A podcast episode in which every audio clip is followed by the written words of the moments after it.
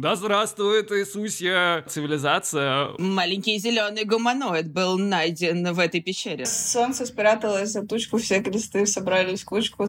Йоу-йоу, всем привет! Меня зовут Юра Котовский, я музыкант и редактор, и последние 15 лет я делаю медиа на тему культуры. Здесь, в подкасте «Думскроллим», мы обсуждаем избранные материалы из западной прессы. И «Думскроллим» вместе с вами, «Думскроллим» за вас. Сегодня у нас заключительный эпизод в этом году. Больше эпизодов не будет, больше года не будет, больше дней не будет. 2023 уходит. Сегодня мы обсудим два материала, две темы. Первый — это 66 хороших новостей за 2023 год. Здесь мы дом скроллим, и обычно под дом скроллим мы понимаем скроллинг каких-то пугающих новостей, вот, а в этом году было также много всего и оказывается хорошего. Вот мы это все расскажем, обсудим. И второй материал это по, чуть-чуть поисследуем глубинный смысл праздника Рождества, который преследует Новый год, либо Новый год преследует Рождество. Дум скроллим, дум скроллим, дум скроллим, дум скроллим, дум скроллим, дум скроллим. Йоу-йоу, итак, всем привет, я рад приветствовать вас, вы находитесь на подкасте Doom Scrolling, меня зовут Юра Котовский, вместе со мной в нашей виртуальной студии моя соведущая, мой друг, э, э, мой пламенный огонек, э, креативный директор Рита Зубатова. Привет, как твои дела? Доброе утро. Привет, у меня уже день. Я в таком очень нежном состоянии сейчас под конец года, где я решила, что надо просто в него подаваться. И сейчас я вот пришла с улицы, и там, откуда ни, не возьмись, поднялся сумасшедший вихрь, который нес э, пакеты э, людей. У всех были такие сморщенные лица, э, листья и все подряд. И я при этом слушала Брайана Ина Thursday Afternoon. я сейчас в таком состоянии, где я только слушаю такой очень тын музыку, и это очень-очень, ну, совпало как-то с моим таким состоянием, где на улице просто и внутри ты как-то вот э, находишь э, э, какую-то ясность и как-то растворяешься в этом всем хаосе. Красиво очень было, мне очень понравилось. Вот я вот пришла к вам. Ты рассказала вдруг откуда не возьмись, я подумал про фразу «появился в рот и...» Вот. Я не знаю, откуда вы помните, у вас был этот в детстве? Это типа сектор газа или что? Я не знаю, откуда это. Частушки. Я вот смотрю, есть ли еще какая-нибудь цензурная, подцензурная версия вот этой скороговорки вдруг откуда не возьми, но не находится ничего. Появился тонкий глист. Это из э, фольклора твоего города? Только сейчас появился. Солнце спряталось за тучку, все глисты собрались в кучку, самый главный глист сказал. Реально? Ты теперь глист, типа. Да, Вик, да, да, да, да. сказал, «Реально». Да, а Короче, это, это а- типа то, что я мы с один играли, и типа кто первый заговорит, тот глист. это еще один гость сегодняшней нашей виртуальной студии. Хочется сказать. Глист, Вика, хочешь сказать? Это не глист. Это не глист, это наш друг. Это наш друг, художник э, Вика Кошелева. Вика, очень рад тебя здесь приветствовать. Вот, и очень рад приветствовать вас, девчонки. Очень рад вашей компании этим утром. Вика, привет. Ну, Привет, я тоже очень рада. Большое спасибо. Что, что... Я глист. Ты ты не... Все, что могу все сказать. Спасибо, Всем что дали мне привет. этот шанс Привет, я... всем привет, я глист. выговориться. Кстати, это насчет художника. Тебя бы тут э, феминистки закидали бы картошкой. Художница. Мне- Они меня закидали картошницей. Картошкни... Картошницей. Тогда уж... Ничего, А, я кстати, бы приготовил. Картошка что насчет себя думает вообще? Ладно. Ну что, короче, тут, э, год подходит к концу. Надо, наверное, об этом успеть поговорить. Я тут изначально думал, что мы сегодня будем обсуждать какие-то может быть, и личные вещи, ну да, и, наверное, мы тоже личные вещи будем обсуждать, и к ним тоже придем. Но для начала хотелось бы вспомнить, что в подкасте Doom Scroll мы обсуждаем медийные сюжеты и то, что происходит в медиа, и то, как они разыгрываются. И можете ли вы сказать, что для вас было самыми яркими впечатлениями за этот год? Я вот сейчас шел, думал, что для меня этот год странненький год. Год мятежа Пригожина и голой вечеринки Ивлеевой, и в сочетании мне являют 2023, и Наверное, если бы мне сказали год назад, что типа будет э, неудавшийся мятеж, и самым главным событием года будет полуобнаженная вечеринка селебрити, я бы удивился, но в моменте это все звучит безумно, а как бы оглядываясь обратно, вся история человечества состоит из таких вот безумных, дурацких, странных историй. Вот. А вам как год что-нибудь вас удивило? Я вот действительно могу этот год выделить, что то ли это моя психика, то ли это мой новый психотерапевт, э, с которым мы занимаемся по доктору Юнгу, и что мне очень нравится, потому что там все через символы, через бессознательное. И я почему-то совершенно перестала как-то выделять э, события. То есть у меня это сейчас все на каком-то, знаешь, очень-очень глубоком э, механизме.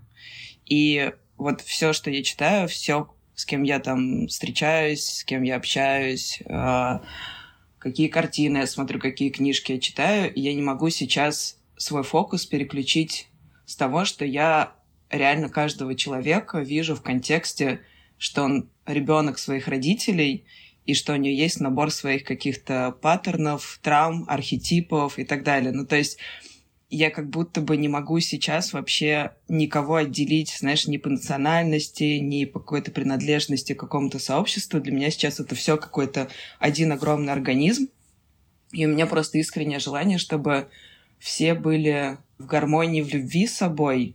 И все, что происходит, на самом деле для меня лишь последствия той изначально невылеченной болезни и той изначально какой-то недолеченной, не окрепшей души, и это, знаешь, такой вот как бы в холмик, который мы видим из такого густого леса, знаешь, который вот возникает, и вот он где-то вдалеке нам как бы кажется чем-то таким высоким, и мы о нем говорим, но на самом деле есть очень большой участок, который скрыт за пейзажем этого леса.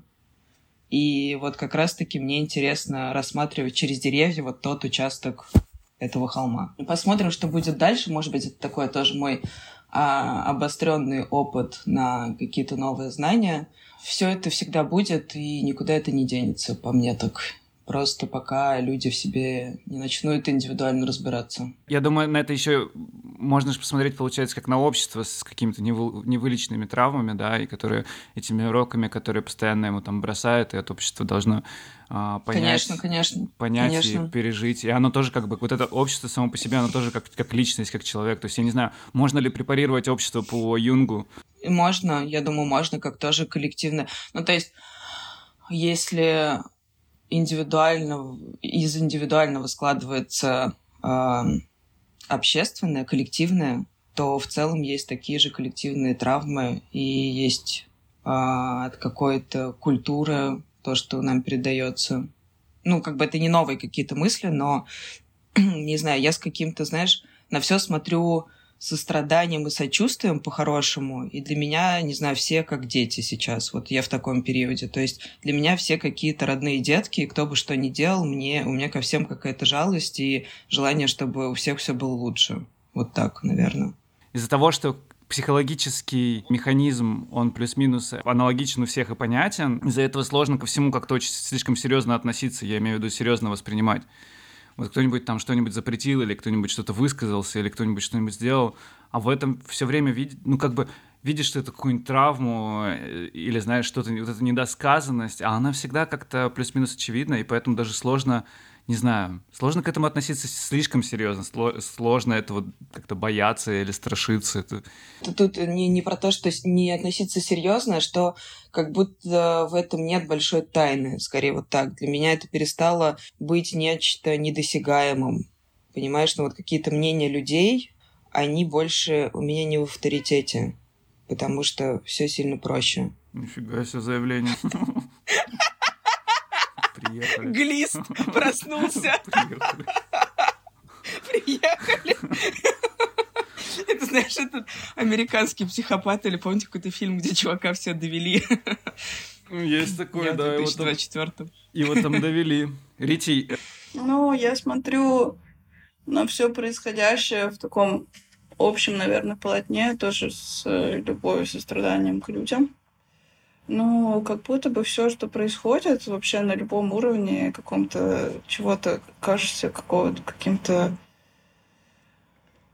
и важным, неважным, очень-очень болезненным. Болезненным на разных уровнях, на самом деле. Э, частной какой-то приватной истории или целого государства. И сейчас очень много происходит разных событий, которые отзываются, которым невозможно быть равнодушным. То, что я про себя могу сказать, это тоже точно, что я стала человечнее, можно это назвать э, политизирование также, то есть у меня больше сформулировались какие-то мои, прояснились э, моральные принципы, идеология. Мне стало важнее иметь определенное ну, свое мнение э, на разные события, которые происходят. Короче, чем больше всего происходит, тем больше я говорю с другими людьми, и это то, почему я ценю также коммуникацию с другими людьми, тем яснее это становится для меня. Наверное, для меня вот это именно важно. То есть я э, сейчас очень сильно поляризовано общество, и эм, это показывает, что мнение,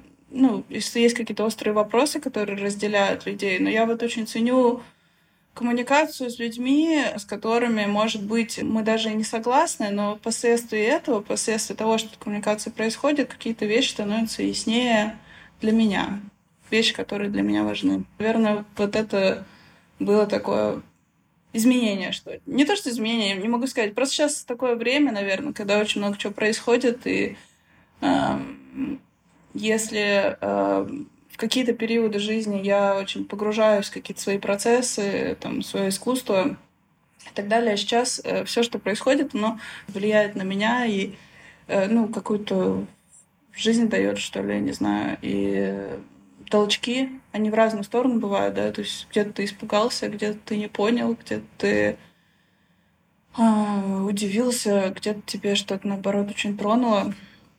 И, наверное, за вот этими внутренними процессами мне сейчас а, интересно наблюдать.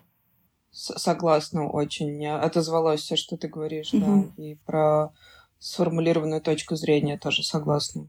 Типа сложно сказать вообще, как, когда у нас, как у людей, у которых постоянно что-то меняется, может вообще сформулироваться какая-то точка зрения. И для меня вот есть ценность именно вот в этом движении просто, да, то есть то, что происходят какие-то события вокруг, и ты в них находишься, и они как-то отзываются, и что-то в тебе меняют. И вот в этом росте и движении, в каком-то постоянном формулировании, потому что у нас абсолютно пластичное сознание, и я думаю, что это нормально и правильно, когда что-то определяется, что-то меняется и так далее. Вот, ну вот в этом как раз изменение, движение, ну, какая-то красота. Ну и первый материал, который сегодня мы хотели бы обсудить вместе с вами, это материал сайта Future Crunch. Future Crunch. Он называется «66 хороших новостей, о которых вы не слышали в 2023 году». Да, и в этом году произошло много всего хорошего, и почти ничего из этого не попало в новости. Материал, что из себя представляет, это, собственно, такой большой-большой список, да, соответственно, из шести десятков э, различных новостей. Они разбиты по категориям. Э, вот, я не буду все, буквально все новости пересказывать, все новости рассказывать, потому что как раз, наверное, нам важнее какая-то общая здесь картинка. Первая категория — это новости глобального здравоохранения. Здесь э, перечисляется, что во многих странах того, что мы называем третий мир, там произошли какие-то события, либо были открыты лекарства и привезены и распространены, как, например, э, лекарства от малярии, которые на протяжении десятилетий пытались а, создать. Вот э, в Африку начали поступать вакцины против малярии, прогресс в борьбе с раком. Ну, это, кстати, вот как раз в Европе смертность от рака а, становится ниже и ниже. Рекордное количество стран ликвидировали болезни. Бенин, Мали, Ирак ликвидировали трахому. Гана ликвидировала сонную болезнь. Азербайджан ликвидировал малярию. Мы побеждаем в войне со СПИДом. 20 лет назад СПИД убивал 2 миллиона человек в год. Сейчас число смертей снизилось до 600 тысяч. Странно, кстати, звучит, что типа я такой, хорошая новость, от СПИДа умирает э, всего лишь 600 тысяч человек в год. Но это в три раза. Хорошая новость в том, что в три раза меньше, чем 20 20 лет назад. Потом прогресс в борьбе с курением, э, прививки детям, э, проблема полиомиелита близка к искоренению, а новые лекарства разрабатываются. В борьбе с раком шейки матки произошел поворотный момент. В общем, первая категория, значит, это новости медицины, вторая категория — это новости чистой энергетики. Тут тоже очень много, самый лучший год для чистой энергетики пишут. Солнечные установки развиваются. Выбросы углекислого газа в Китае снижаются. Европа на годы отодвинула график декарбонизации. У нас происходит прорыв в создании натриевых батарей. Это элемент, который дешевле и более устойчивый, чем литий, из которого обычно делают аккумуляторы. И следующая категория новостей — это новости экономики и социальной справедливости, и тоже все выглядит хорошо. Например, бедность в мире сокращается, уровень самоубийств падает, все больше девчонок получают образование, все больше детей кормят в школе, в, США упала преступность налоговая система становится более справедливой. Многие страны приняли законы, защищающие женщин. Ну и последняя категория — это вот новости по природоохранению. Вырубка лесов сокращается, коренные народы сохраняются. Блин,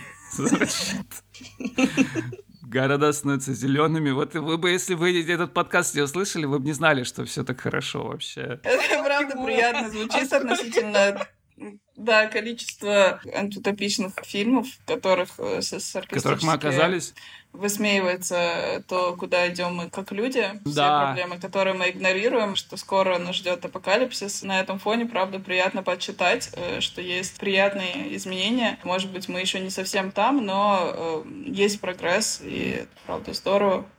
Особенно мне интересно это всегда слышать относительно стран, о которых слышно очень мало. У меня есть э, очень частое ощущение, что в некоторых странах как будто там просто не существует. Это довольно странно. То есть это создает такое сюрреалистичное абсолютно ощущение. И э, вот в этом году мне друг сказал, что он там у него товарищ ездил в Мадагаскар, и мне очень захотелось Мадагаскар, и я начала гуглить Мадагаскар. Те картинки первые в гугле, которые вышли, это с мультфильма Мадагаскар. Видимо, само государство Мадагаскар никаким как бы пиаром в гугле не занимается. Там есть несколько фотографий, но относительно других мест, которых есть, и гораздо меньше. Ну и вообще безумие то, что на первом месте реально постер американского мультфильма. Я потом почитала побольше о том, что происходит в Мадагаскаре, трогающего душу и красивого, но информации об этом очень-очень мало. Просто потому что люди там, собственно, живут, выживают и не занимаются пиаром и медиаповесткой многие другие. Ну да, видимо, не первоначальная задача. Ну, то есть там паромы, они ручные. То есть очень много ручного труда до сих пор. Я понимаю то, что, с одной стороны, мне это очень близко, что ли. Очень это как-то естественно, что ли, человеку просто жить, выращивать э, продукты, чтобы выживать. С другой стороны, там вот вместе с этим, из-за того, что промышленность не вышла на какой-то другой уровень, до сих пор топят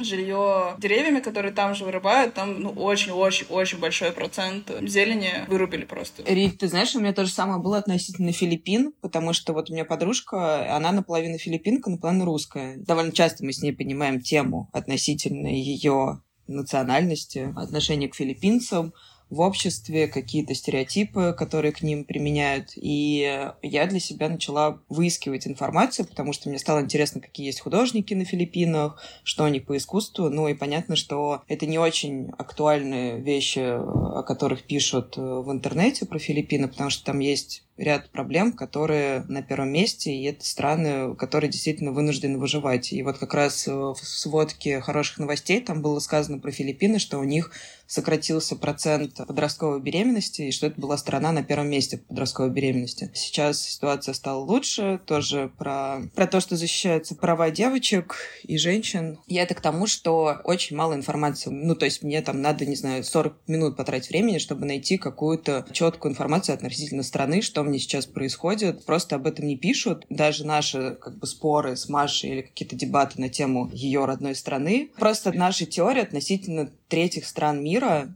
и это наши какие-то выводы, которые мы, мы можем просто делать, смотря на тех филиппинцев, которые приезжают работать в Дубай, например, нянями, да, или там, которые в Москве приезжают делать э, массажи. И то есть это вот как бы наш срез того, что мы видим, потому что остальное просто нам не дано найти. И не знаю, может быть, нужно идти в институт э, проблем филиппинского народа. Ну, как ну, бы, вообще да, как-то ехать не туда, очень... что ли. Потому что, на самом деле, даже та информация, которую Да. я прочла и накопала про Мадагаскар, вообще неизвестно, как все на самом деле, кто эту информацию написал. Но это в целом, да, к разговору о медиа и вообще откуда берутся новости, и что, Вы, что вы из этого личное мнение кого-то, а что какое-то общее знание. вы говоря об этом, как будто пришли к выводу, что нам нужно интересоваться Всем- всем лететь. происходящим в Филиппинах и в Мадагаскаре. Это какой-то удивительный выбор. Если честно, я, я, я все это прочитал, то есть да, я, я как бы начал, начал с того же, исходил из того же, что типа, блин, все эти новости хорошие, они касаются других стран, типа Индонезия, там, Индия, то есть полиомиелит, там, это все касается, типа, там, а, Пакистана, например, и я такой, блин, то есть пока западный мир. Короче, моя, моя мысль была в том, что, да, что, типа,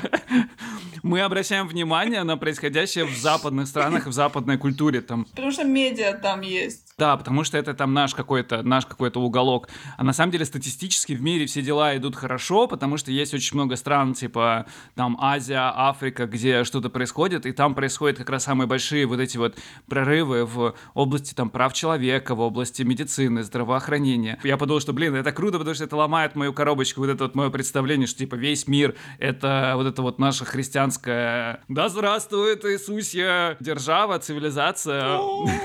Вот. А на самом деле весь мир вот такой вот большой, разнообразный, и в нем также это и есть. Но к выводу, что типа нам нужно больше знать о Филиппинах и Мадагаскаре, к этому, к этому я не приходила. Почему? Нет, у меня нет такого вывода, нет. Я рада узнавать новости, для меня это скорее показывает то, что действительно есть какой-то пузырь просто новостей, в которых мы витаем, и которые как бы актуальны, скажем так, больше, ну, вот для какого-то глобалистского мира. А есть еще страны, просто о которых мы вообще абсолютно ничего не знаем. Мне лично, ну, просто приятно узнавать, что там происходит какой-то прогресс, и я понимаю, что я просто за вот эти два года, которые путешествую, я очень много была в странах, которые менее развиты, чем страны, которые, которые постоянно делают повестки в новостях. Вот. И я видела огромное количество прекрасных лиц, щек, носов и глаз. И была очень рада соединяться с этими людьми, и мне просто радостно узнавать о новостях эм, в таких странах. Кроме того, что мы уже сказали про то, что типа есть разные страны и у них разные ситуации происходят, я еще к этому добавлю, что, а, видимо, есть разные категории новостей, то есть какие-то новости они будоражат э, и на самом деле в первую очередь будоражат, конечно, негативные новости, да, и вот я когда открываю этот материал, я читаю и там типа, ой, полиомиелит там победили, там, ну не знаю, сейчас я тут фигню какую-нибудь наговорю, ну короче там, меня это все не будоражит, типа я так читаю там, ну вот э, лекарство от малярии, блин, чуваки 70 лет там пытались его сделать сделать, создать, отправить. А я это читаю, как, что они это сделали, отправили, и такой, ну, окей, что там Ивлеева, типа, знаешь. Короче, есть вот новости, которые, типа, привлекают внимание и как-то будоражат, а на самом деле вот эти все хорошие события, они все происходят в тех областях, которые мне казались, ну, мне вот эмоционально кажутся скучными. Новости чистой энергетики. Блин, я считаю, что это круто. Да это круто, но это не на, круто не, не на таком уровне, что, знаешь, типа, мы с тобой встретились и такие, типа, прикинь, там чистая энергия разъебывает. Ну, типа, как, Не как знаю, круто, я вот да, сейчас была офигенно. в Барселоне, и я там общалась с отцом моего друга, и он э, вот, работал в энергетике в России. Сейчас э, он там выучивается на солнечную энергетику и сказал мне про то, что Барселону хотят перевести к какому-то году до 90% солнечной энергии. Мне понравилась очень эта новость. Я подумала, круто, блин, там действительно так много солнца. Чего бы им не быть на солнечной энергетике? То есть меня такие новости скорее вдохновляют. Но я понимаю, о чем ты говоришь, это просто это как, э, как адреналин от фильмов ужасов. То есть, ну, как бы есть просто что-то тебя просто вовлекает сразу, как люди, которые делают телевидение, там, медиа, вот они в какой-то момент поняли, что людей условно будоражит насилие, секс. э, Да, насилие и секс. Маленький зеленый гуманоид был найден в этой пещере. И это, типа, питает, и да, и действительно, это все то, что делают вот заголовки, и все такие «У-у-у», дружат. Но потом что-то, блин, ментальное здоровье людей, как бы, и то, где мы находимся, не могу сказать, что это хороший показатель того, куда пришло медиа. Меня тоже будоражат хорошие новости, особенно если это на личном контакте, человек мне напрямую рассказывает относительно каких-то открытий среди, наверное, художников. Знаешь, там вот что а, какую-нибудь редкую книгу перевели или... Нашли новый вид животного. Ну, допустим, да. То есть, если мне этот человек лично будет рассказывать очень увлеченно, то меня это очень сильно вовлечет А насчет плохих новостей, я знаете, что хотела спросить? А как думаете, это не может быть связано с тем, что нас в детстве ругали за оценки? И что у нас э, наш акцент э, был на чем-то негативном? А, а не, а я, так, я так понимаю, там причина в том, что, а, типа, в принципе, когнитивное искажение, когда то, что угрожает, это очень сильно важно. Если вдруг что-то угрожает угу. мне, это намного гораздо сильно... Да, это вопрос безопасности, и поэтому на этом очень сильный акцент, э, поэтому это так привлекает внимание. В отличие от того, что, ну, что-то улучшилось, это я вот сейчас вот гуглю, гуглю какие-то общие фразы на этот... Э, и вот смотри, смотри, вот отсутствие новостей — это уже хорошая новость. Нужно внимательнее к этому относиться, знаешь, вообще к негативным новостям, потому что, мне кажется, мы с утра пораньше скроллим всякие ленты и абсолютно без разбору все это едим, скажем так. Потом удивляемся, почему в течение дня бывают какие-то расшатанные настроения. Ну, то есть целом то, что мы употребляем информационную пищу, тоже нужно аккуратнее к этому относиться. Тем более многие, конечно, не проверяют. На фоне этого материала оказывается, что собака лает, караван идет, и что пока происходят все вот эти вот страшные новости, которые пугают с утра, в это время где-то э, люди побеждают полиомиелит и малярию, и на самом деле это действительно что-то важное и большое. То, что Кани извинился перед евреями, возможно, это не так уж и важно. Разговор о том, что на самом деле нужно заниматься своим делом и следить за собой. Ну, правда. Есть, видишь, ученые, которые продолжают делать важные дела и тем самым делают мир лучше. А как бы если себя погружать в пул этих негативных новостей, ну что, продуктивность твоя снижается, фрустрация прибавляется, и в итоге абсолютно неправильное распределение своих ресурсов, которые тебе изначально жизненные даны где бы вы ни были, но Рождество преследует Новый год, и оно у кого-то наступает до Нового года, у кого-то Рождество наступает после Нового года. Но так или иначе у этого праздника есть глубокий мотив, э, о котором как раз вторая статья. Да, вторая статья Питера Веннера. Называется она «Почему Иисус плакал?» журнал «Нью-Йорк Таймс». И в ней автор, публицист э, Питер Веннер рассказывает о сострадании, о том, что сострадание было таким шокирующим новшеством Иисуса. То есть боги до, э, в том числе греческие боги, рисовались как такие всемогущие, бесстрашные, и сострадание не было их главной чертой. У стоиков это достигло такого расцвета, то есть считалось, что принимая на себя страдания другого человека, мы теряем контроль над нашей жизнью. Далее он рассказывает о том, как Иисус исцелил э, э, больного проказой. Проказа считалась э, нечистой болезнью и даже отвратительной. За проказу людей изгоняли из деревень. Когда Иисус подошел к больному проказой и сказал ему «хочу, очистись», он выразил не только глубокую любовь и сострадание, но в том числе принял на себя отчуждения этого человека.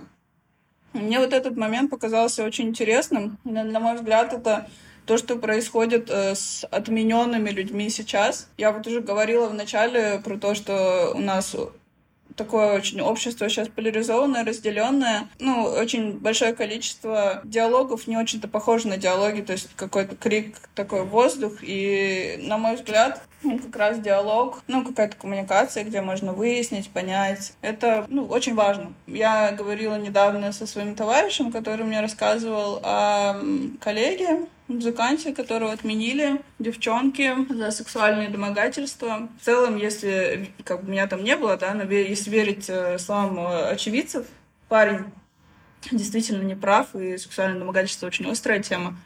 И я считаю, говорить о таких вещах действительно важно, но именно то, что он парень, по сути, находится в изоляции. Вот вопрос, как бы человек, который находится в изоляции, как известно, мы, когда чувствуем атаку, сжимаемся, и сознание всячески пытается защитить себя и рисовать какие-то страшные картины о том, что происходит вокруг. Вот, ну, большой вопрос, то есть э, помогает ли отмена э, реабилитации, помогает ли отмена человеку осознать свою ответственность в вопросе.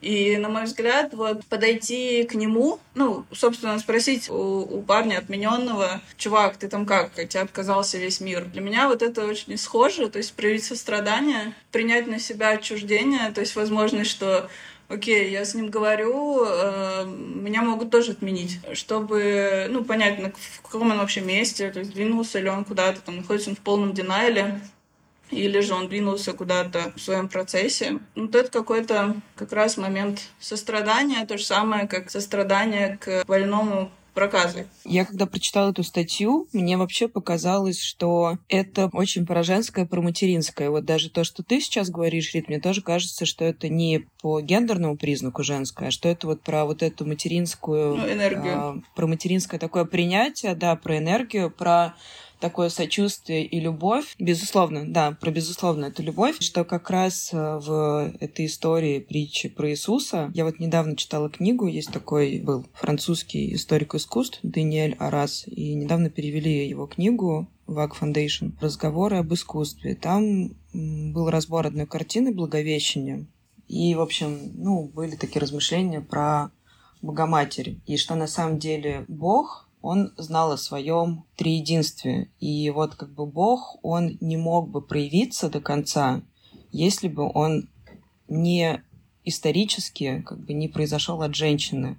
И его последнее проявление было как раз через Деву Марию. И вот этот момент как бы живого человека, который связан с своей матерью, и тоже такое проявление через женщину и завершение вот этого цикла, этой троицы только через женщину. Мне кажется, здесь есть такая идея тоже, которая нам напоминает, что вот есть э, Бог-Отец, патриархальный образ, Бог-Дух тоже такой больше как бы даже по окончанию, как мы воспринимаем нечто ближе к мужскому какому-то образу. Есть Иисус, который вышел от Девы Марии, как бы воплотился в живого человека, и вот именно в жизни, когда он проявлял это страдание, он плакал, это как раз проявление вот этого вот материнского начала, какой-то скорби, сочувствия и то, что напоминает нам, что как бы это очень важно в себе тоже развивать. И вот именно вот этой безусловной любовью можно мир спасти. И вот по отношению к другим людям. Абсолютно, да. У меня просто, ну, очень часто такие вопросы возникают, потому что я считаю, что это вообще важные вопросы. Вообще, да, культура отмены, например, и то, что люди, э, ну, как бы изначальный, изначальный импульс сказать о том, что произошло, привлечь внимание, я думаю, что это действительно важно в, в определенных ситуациях. Но вот как двигаться дальше, я считаю, что это вопрос важный, который перед нами стоит, и как будто бы куда-то это будет неизменно трансформироваться, идти. И вот относительно этого, например, да, вот этого подхода какого-то реабилитационного, то есть человек, который совершает действия сексуального насилия или какие-то другие действия, которые порицается э, в обществе. Ну, болен. В этом плане мне близок э, в целом подход социал-демократических стран, вот как Швеция, например, да, вот там эти мимасные тюрьмы, которые выглядят как отели. Условно, человека туда сажают не с целью наказать, чтобы ему было очень плохо, как в тюрьме, к которой мы привыкли, а чтобы он реабилитировался, да, и вот вышел, собственно, каким-то другим человеком. Это мне близко. Был интересный проект, по-моему, несколько лет назад, года 4 или 5, на Венецианской биеннале архитектурной. Там был проект тюрем. Две тюрьмы, которые отделяла стенка. Одна, я забыла, мне кажется, Аргентина, что-то такое. Угу. И там одна тюрьма архитектурно была сконструирована так, что в ней было очень комфортно находиться с какой-то площадкой там для игры в футбол, какими-то зонами отдыха. И вторая классическая тюрьма с маленькими камерами. Ну и, в общем, там статистически было показано, сколько заключенных которых вышли раньше срока, насколько в процентном соотношении благостней тюрьмы с э, архитектурой комфортной, с какими-то более, ну, как напоминающие обычные какие-то квартиры или дома, с игровой зоной, с двором, насколько эти тюрьмы лучше влияют на состояние заключенного, насколько он быстрее приходит, как бы адаптируется. Я хотела спросить, бывают ли у вас такие разговоры, когда, э, ну, действительно сложно, ну, сложно решиться вообще поговорить с человеком, потому что ты понимаешь, что у вас изначально разные взгляды, но вы делаете этот шаг условно, и, может быть, это не самый комфортный разговор, но вот э, он происходит. Например, у меня, да, есть такая ситуация, где у меня есть товарищ, у нас, в общем, разные идеологические взгляды, но я его очень люблю, и, и как бы, ну, мне важный человек. Но каждый раз, когда я с ним говорю, и мы говорим на вот эти вот острые темы, да, которые некомфортны. Ну, такое тоже может быть, кстати, в семье, например, да. Вот как раз темы, на которые вы смотрите по-разному. Каждый раз, когда я с ним говорю, мне прям очень некомфортно. Я ну, буквально потею, переживаю.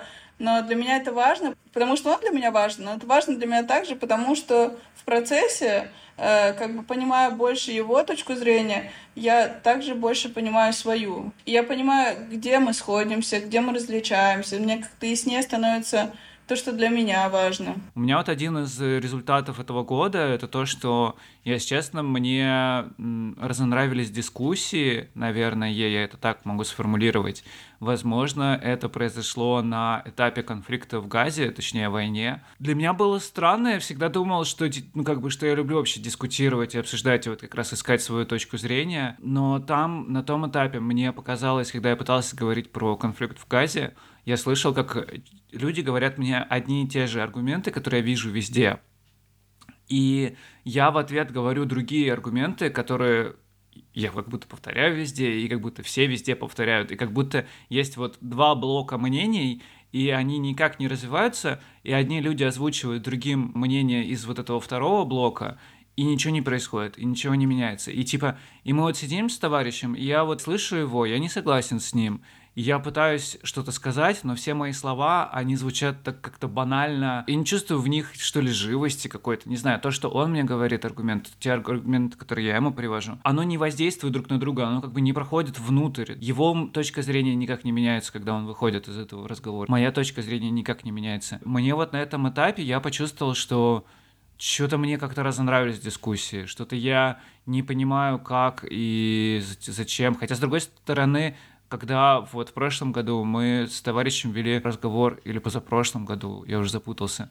Короче, когда Скали Милана отменяли, когда он там про Польшу вот эти страшные строчки пропел. Он меня переубедил в дискуссии, мы с ним дискутировали два или три дня, и в итоге, типа, он добился того, что я поменял свою точку зрения. Но сейчас, не знаю, то ли усталость какая-то. Мы обсуждали в начале идеологию, позицию, что вот выстроилась, да, какая-то идеология, и это при этом странно иметь идеологию, при том, что, ну, оставаясь при этом каким-то живым подвижным человеком, у которого все и внутри меняется, и вокруг меняется. И где-то в середине этого года, когда мы делали подкаст, в какой-то момент я решил, окей, я буду типа активистом, и я буду, ну, пробовать себя в роли активиста. У меня есть там точка зрения, идеология, она мне понятна, она мне кажется социально справедливой, там все, все такое, я буду ее продвигать. И я несколько раз эту точку зрения продвинул на подкасте, я вот ее сказал один раз, второй раз, третий раз, а дальше что? Я, вот как-то я встал, передо мной этот вопрос, типа, а что, что дальше? Я почувствовал, как это моя точка зрения, вот эта не меняющаяся, она какая-то неживая, опять же, да, я меняюсь и по-другому на все смотрю, ну, не, не то, что по-другому на все смотрю, но каждый раз как будто у меня должен быть немножко разный ответ, и нет какой-то одной там вот этой точки зрения жесткой. С дискуссиями и с пониманиями другого тоже такая сложность, потому что, когда я пытаюсь формулировать это все словами,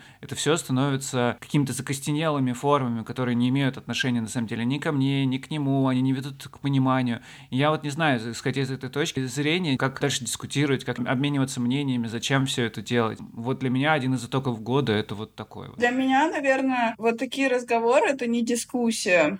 Ну, то есть я это вижу как как раз такие возможность куда-то вот двинуться. Ну, вообще я считаю, что все самые важные люди, которые меня окружают, они меня в какой-то мере двигали, да, куда-то. То есть я считаю, что вот ценная коммуникация — это когда мы поговорили, и она может быть и наполняющая, она может быть такая будоражащая, но она когда будоражащая, она тоже наполняющая, если вот и было какое-то несогласие, если я себя для себя что-то поняла, то есть для меня это вот как бы уже ценная коммуникация. Я согласна то, что в какой-то твердой, да, материи и в каком-то определившемся мнении ну, в жизни нет. И я вот сама для себя так ощущаю, блин, такое красивое облако, как лицо плывет. Э, я для себя ощущаю, что невозможно, да, как-то себя до конца определить. То есть я в этом процессе нахожусь, он абсолютно вот как раз какой-то мягкий и текучий. Но вот, на мой взгляд, вот эти разговоры, это как, ну, все классические романы, которые мы знаем, там, Пушкин тот же и так далее, вот, там всегда были в одной комнате люди с разными мнениями. А вот это само, оно как бы рождало роман, да, то есть там люди сталкивались с разные мнения, и они друга слышали, это куда-то двигалось и так далее. На примере этого мы, э, ну, и читатель мог сформировать какое-то свое мнение, и вот, ну, и там какое-то внутри какое-то движение свое было, какая-то своя органика. И вот это, на мой взгляд, интересно и важно. И то есть даже если два человека поговорили, и нету какого-то сдвига там ни в одном, ни в другом, а может быть на каком-то уровне этот сдвиг есть, то и в будущем, да, то есть мы же тоже меняемся. У меня очень часто такое было, то, что я кого-то слышала, и в момент, может быть, я не до конца поняла, что он, но потом там прошло несколько лет, и такая, а, вот, это вот он то имел в виду, и я вот сейчас вот это там а, осознала. Но то, что он тогда какое-то зернышко в меня закинул, оно сейчас проросло. Что думаешь, Вика, вот э, если, отвечая на, отвечая на вот этот Ритин поставленный вопрос, э, есть ли смысл пытаться понять вот этого человека, да, или пытаться с ним поговорить? Я считаю, что да, и это очень важно. И мне кажется, это тоже, исходя насколько для тебя важен этот человек, потому что я себе не представляю дружбу без этого диалога, без этих дебатов, потому что э, вы должны, вот в этом случае я прям могу сказать, что вы должны. Я думаю, это есть какой-то долг перед дружбой, вообще сравнивать какие-то ваши мировоззрения, понимать, где, в какой точке кто находится,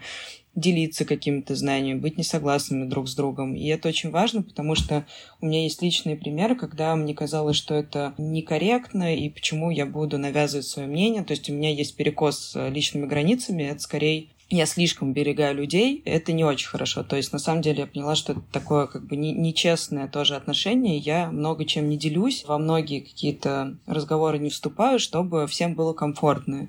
Но на самом деле ничего комфортного, в принципе, в мире нету. Любой такой разговор э, — нечто очень живое, и мне кажется, что нужно прислушиваться, насколько есть вообще на это силы в первую очередь, потому что если ты не готов, если у тебя действительно эмоциональное какое-то истощение, то ты просто не сможешь свою мысль спокойно до конца довести, что очень важно. И второе, что нужно быть готовым, что не всегда человек тебя может услышать. Вот, Рит, я с тобой в этом согласна, да. но это может казаться внешне.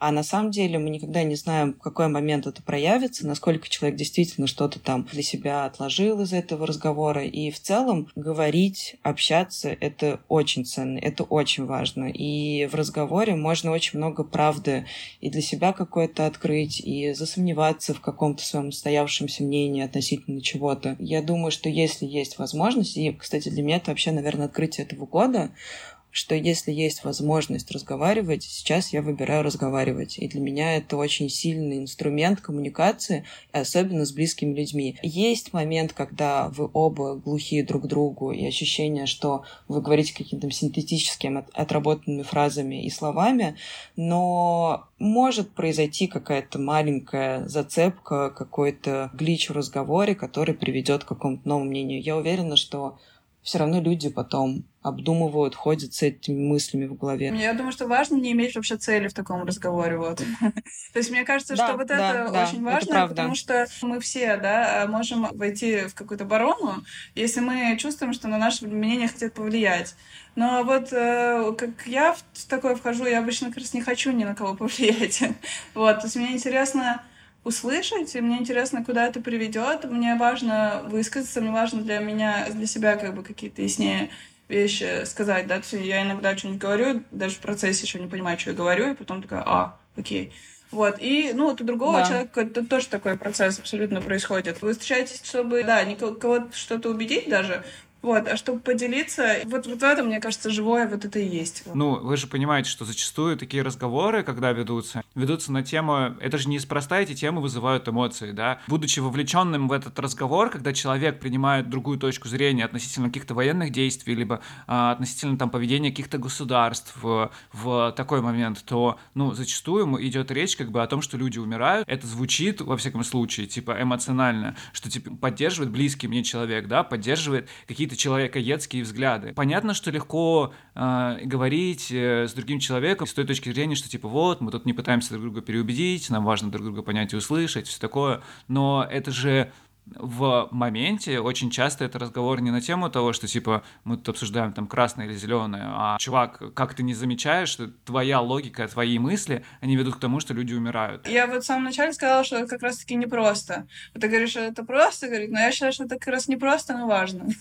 Да, мне кажется, Юр, что ты как раз О. в том, что озвучиваешь, что все равно как будто ты хочешь какого-то итога. И когда ты говоришь, что да, это сложно, потому что эмоциональная окраска, и вот мы не сходимся в каком-то мнении, все равно есть посыл доказать свою точку зрения, есть посыл переубедить или донести свою эмоцию. А мне кажется, что это нужно исключить. Я же хочу как бы ее доказать, допустим, донести точку зрения не потому, что это какой-то спортивный интерес, а потому что мне важен этот человек, мне важно, чтобы мы вместе с ним как бы а, одинаково смотрели на мир, и в мире, где, типа, там, допустим, люди погибают по конкретным причинам, типа, я хочу, чтобы мы оба понимали, ну, осознанно смотрели на это и говорили, что, типа, да, это ведет там к, ну, к гибели, да, типа, и... С другой стороны, а почему это важно? Ну, ты сказал, если ты важен для человека, он тебя услышит и с одного раза, и не нужно 200 раз это повторять. И в целом, мне кажется, классно, если все друг от друга отстанут. Вот, реально мне так кажется, что Тут если... согласен сильно. Всем что-то друг, блядь, от друга надо, и всех что-то ебет. вот. Ну, как бы реально все, все что-то хотят доказать, донести. Ну, а мне кажется, что, ну, можно разделять свою точку зрения, но как бы не нужно дальше. Ну, ты рассказал, и все, успокойся ты на этом. Может, к этому и э, я прихожу, что, типа, может быть, и нахер эти дискуссии. Вот эта дискуссия, значит, сейчас была полезна, да, для тебя, Юр? Что-то, какое-то зерно там. Напали женщины. Я думаю, что дискутировать полезно все-таки. Просто вот дискутировать мне вот тоже, мне вот это слово само не очень нравится, да, потому что оно как-то как будто подразумевает, вот, что уже такое, типа, я не знаю, что как будто Я сразу представляю пьяных греков, пьяных греков, которые друг друга в бочке катают и камнями закидывают. Вот, а хочется, это вот как раз-таки, когда возвращаюсь к нашей теме, э, с, с любви, сострадания, то есть когда мы из любви общаемся, мы в целом открыты, да, вот когда мы из страха общаемся, мы закрыты, то есть мы закрыты, и мы такие, да лучше я не буду с ним говорить, а то он опять на меня нападет, вот это. Я все равно это не разделяю. Я лучше здесь посижу, не буду потеть лишний раз. А вот, ну, как бы, я считаю, от любви это открыться и как раз-таки попробовать, да, вот этот э, диалог начать. Вот и все. Просто попробовать. Без цели, да, поразмышлять, куда-то двинуться вместе. Далее в материале э, автор рассказывает про то, что друг Иисуса Лазарь, он сильно болел, и Иисус э, возвращается в город и узнает о том, что Лазарь уже умер. Он э, приходит к семье Лазаря и э, плачет с ними. Плачет он потому, вот акцентирует автор, э, не потому, что он потерял Лазаря, потому что он уже знает, что он его воскресит. Плачет он потому, что он чувствует горе его семьи. То есть он, э, вот это плакать с плачущими, это и есть сострадание. Далее в статье автор там говорит про свой разговор э, с его знакомым пастором. Там такая фраза «Не решать проблемы, а поплакать рядом с общей человечностью. Мне вот это очень понравилось. Э, вот это поплакать рядом с общей человечностью. Я вот так себя эм, иногда ощущаю, когда мне как раз-таки тяжело и плохо, мне даже вот не совет нужен, а вот э, правда какое-то просто участие, вот ощущение таких э, больших, э, теплых, мягких рук рядом, и вот оно само по себе уже правда очень тепло к сердцу ощущается. В этом материале я обратил внимание, во-первых, ты обратил внимание на два момента. Первый — это то, что в истории с Лазарем Иисус прослезился. Jesus wept — это называется стих, короче, это самый короткий стих во всей Библии, самый лаконичный, самый эффективный, самый мощный стих, который на самом деле символичен, получается, для Библии. В этом же тексте указано про то, что... То есть как это все связано с Рождеством. Сам факт рождения Сына Божьего на земле как раз отличает принципиально христианство от других мировых религий, потому что через своего посланника Господь может испытывать сострадание к людям, живущим на земле, потому что Иисус Сын Божий, испытывал сострадание, потому что Иисус, Сын Божий, прослезился. Ну и интересно, что это такая особенность особенная черта именно христианской религии и, получается, нашей культуры. И интересно, что для нас, для людей, Рождество — это один из главных, если не главный, ну, наверное, вместе с днем рождения, это главный праздник э, в году, ну, то есть объединяя, да, это с Новым годом.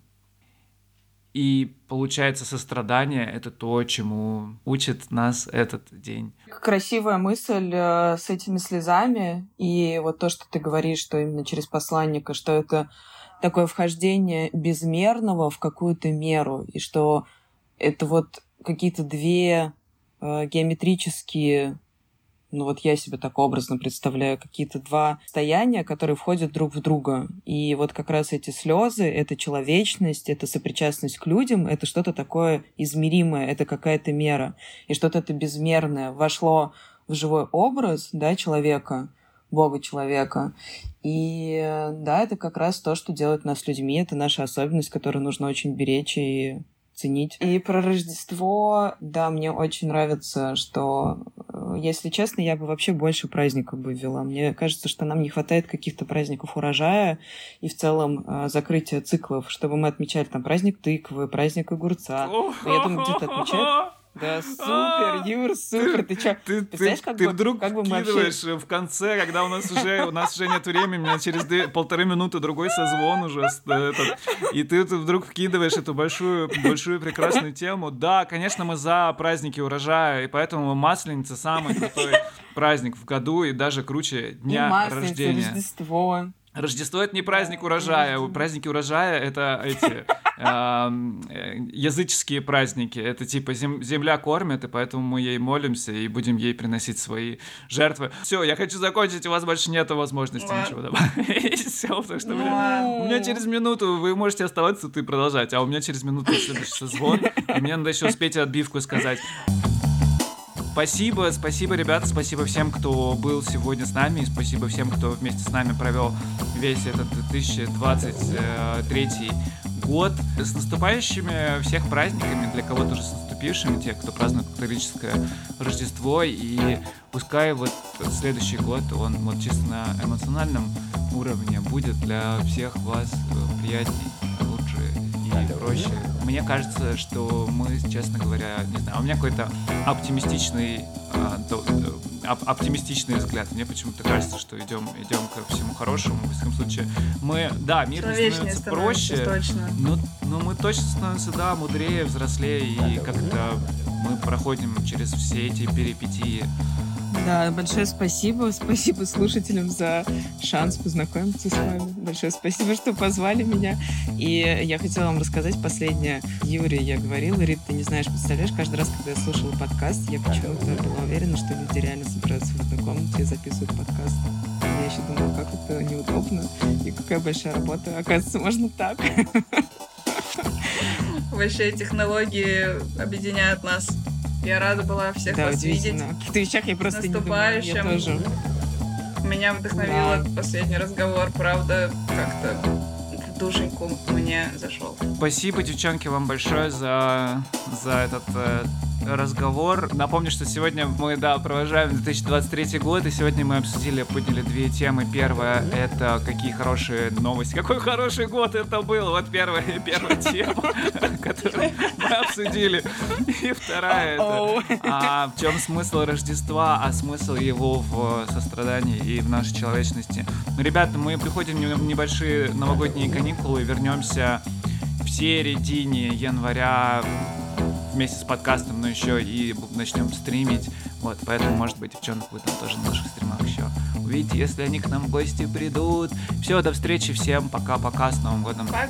Пока. Обнимаем. Ура. Об, обнимаю бокал.